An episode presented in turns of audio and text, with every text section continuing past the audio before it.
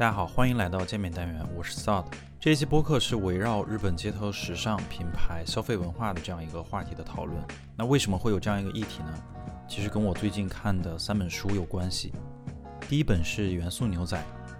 讨论了关于日本街头时尚五十年的一个发展过程。第二本是《品牌创造增长》，关于我们如何去认识和拆解一个品牌。第三本是《末日传票：日常生活中的文化分析》。这本书是一个文化研究的入门课，其中谈到了关于消费文化的疑惑。所以今天的话题呢，我希望从这三个层面去展开。首先是一个特定的服装品牌的历史，其次是我们可以从哪些维度去认识一个品牌，最后我们试图上升到消费文化层面去反思。我们在看到这些商品品牌它们的美或实用性的时候，这个意义究竟应该何去何从？首先是《元素牛仔》这本书，我大概介绍一下，就是他其实在追溯的是那些将美式服装引进日本的人物，以及将这些美式概念融入日本人身份认同的年轻人。所以这期播客最后，我们还是会回到身份主体或者说文化这个层面上。那说到日本的时尚起源，它的源头就追溯到了石津千介这个人物。他在早期做的品牌叫做 Van，在一九五零年代初，他加入了一个服饰的杂志，叫做《男人的服饰》。他在里面其中去当一位编辑，向读者去介绍各种服装，提供穿搭意见。同时，他也将这本刊物变成了他的品牌 Van 的宣传媒体。整个杂志穿插着他品牌的广告和服饰样品，所以这样的温和的宣传也带来了他的品牌的增长。在一九六一年的时候，石间千介就任命他的儿子作为 Van 企划部主任。他们当时的目标就是生产以年轻人为目标客群的常春藤系列商品。Van 当时比较大的两个动作是：第一，他提出了一个 slogan，说的是“献给年轻人与内心年轻的人”。不得不说，这个放在现在可能也会给人一种啊非常强的认同感啊。第二就是，他也同时推出了一套完整的常春藤系列产品，包括卡其裤、休闲西装外套、泡泡纱外套、菱纹领带，就是一整套的商品了。那么整个的品牌形象和商品也就准备好了，他们蓄势待发的去将它推向市场。在一九六四年初呢，Van 就建立了销售常春藤风格服装的基础架构、服装媒体以及零售网络。但当时还是会被主流媒体和传统的道德观念抵制，所以他如何让美国时尚为日本所接受呢？其实是在1964年奥运会上，日本国家代表队穿着的就是他们制作的外套，以及在1965年，Van 的团队当时前往美国去拍摄美国学生的日常，他们花了很大的成本制作了一个纪录片，叫做《Take a v y 他分享过一段话，让我非常有感触。他说：“常春藤风格不是大家追随的一种短暂潮流，而是一项值得尊敬的传统。”从你的父亲和祖父一路传承下来，它不只是服装，而是一种生活方式。这样的观念慢慢被整个社会接受。日本时尚史中，常春藤标志着1960年代的关键时刻，男人从此开始打扮。所以不得不承认，他们当时做的一系列的事情，其实最终都为这个品牌带来了非常好的一个增长。而这其实就引入到了我读的第二本书上，《品牌创造增长》这本书，其中提到了有关品牌两方面要做的事情。可以和我刚才在第一环节提到的 Van 这个品牌来建立一个映射关系，其中一方面是品牌策略，另一方面是品牌的落实。我们通过这两个方面再来认识一下这个品牌。所以回过头来再来看 Van 这个品牌，当时在日本的1950、1960年代的时候在做的事情，品牌策略这块做了三方面，包括围绕消费者的目标、品牌的主张、品牌的联想。Van 面对的是年轻的消费群体，他们主张。让人回归一种年轻的自然的生活方式中，看到这个品牌就会产生对于他在《Take Away》这部纪录片中记录的美国学生的一种状态。那么在品牌落实方面呢？《品牌创造增长》这本书中提到了三个方面，也就是这个作者总结的三 F 的一个法则，就是 Fame、Feeling 和 Fluency，也就是有名、有情和有形。那 Van 当时在 Fame 这个层面上，包括在做媒体的渗透，他们建立了很多的新的专栏。用非常详细的图文去介绍服饰或者生活方式，扩大品牌的曝光，包括零售网络的建立，在每一个城市挑选一家作为特许经销商，对整个的销售规划和店面展示去做重新的包装。在 feeling 层面上，它遵循着带来正面情绪的东西就是好东西的这样一个捷径。其实当时在东京的警察还是非常反感有很多的年轻人穿着着 Van 的服饰在东京的街头聚集，但是。Van 举办了一场放映会，去播放《Take Away》这部纪录片，让这些年轻人，包括警察，感受到了真正的常春藤风格的意义，不是短暂的潮流，所以带来了很多的正面的情绪，也消解了警察的担忧。那么在弗伦西层面上，包括他们和穗基和夫一起创作的常春藤男孩的插画，也塑造了这个品牌的一个权威角色的一个形象。无论在视觉、文字和角色这些层面上，都做了非常多的工作。不得不说，Van 这个品牌，或者说很多品牌，他们在出售的其实都不是产品本身，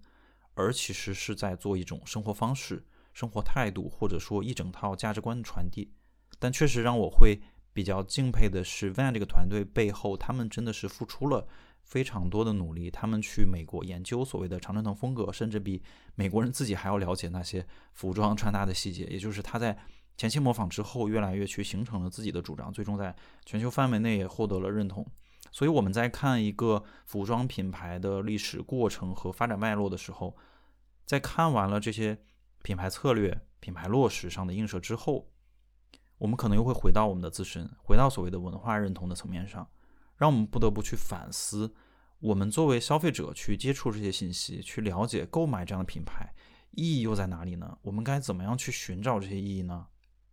这就引出了我要提到的第三本书《末日船票：日常生活中的文化分析》。在其中第四章“消费之祸”关于消费的疑惑，我们可以看到一些讨论。首先就是关于我们去认识这些物品的认识方式。那这本书中也提到了不同的观点，核心是说美或者说实用并没有固定的标准而言，它总是相应的社会历史和文化构造的结果，也就是所谓的建构主义，以及所有的意义都是在历史和文化中被生产出来，它们永远不会最终确定，而是始终受制于变动。意义的生产也从来不是封闭的，而是处在不断的变化之中。每一次意义的拆解都意味着新的意义正在被生产出来。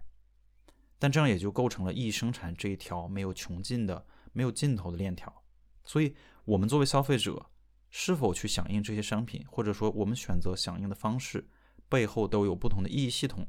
来支持。而这其实也意味着，我们是可以有所选择的。在德国的希梅尔看重的，其实是我们这个消费者这一身份的包装之下，它透露出的。我们的现代社会中，我们个人和整体社会之间的一个关系，而时尚其实就成为了这一分析的最佳入口。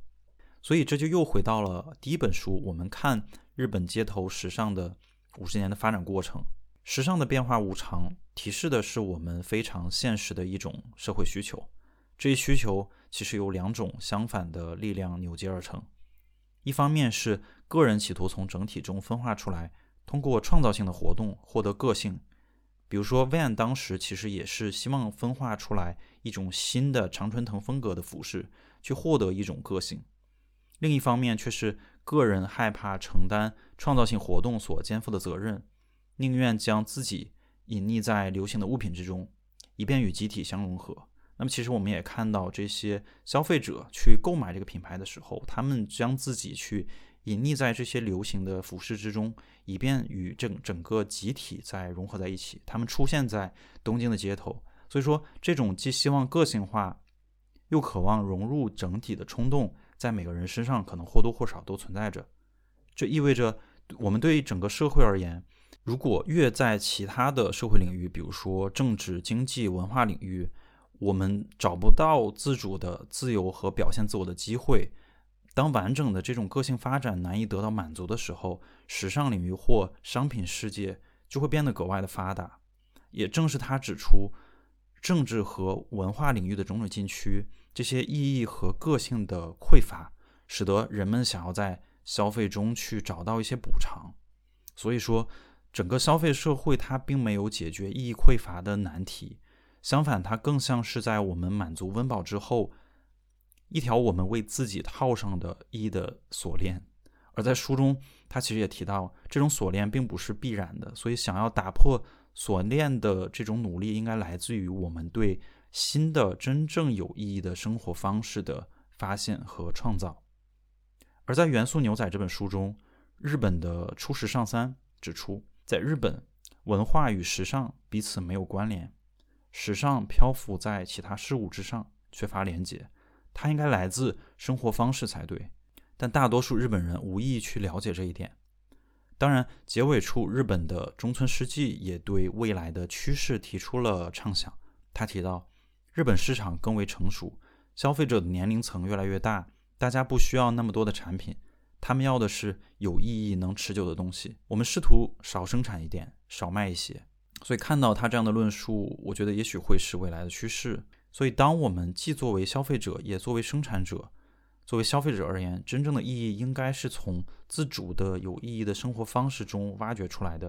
而作为生产者而言，未来可能或许需要。少生产，少卖一些。OK，以上就是这一期见面单元的全部内容。我们简要的探讨了日本的品牌 Van，以及我们如何去认识一个品牌，包括品牌背后反映的我们对消费的理解、对消费文化和消费社会的现状的观察，包括我们应该怎样去展望未来和行动。